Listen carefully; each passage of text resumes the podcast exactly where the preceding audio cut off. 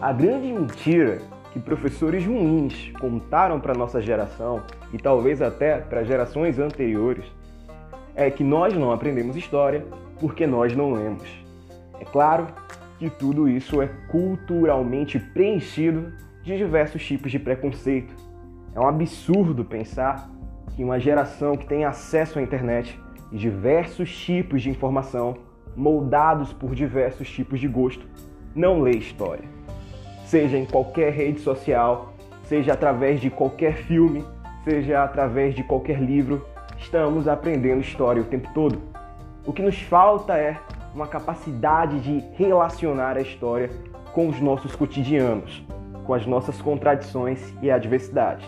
E é para isso que nós montamos o História Mestra da Vida.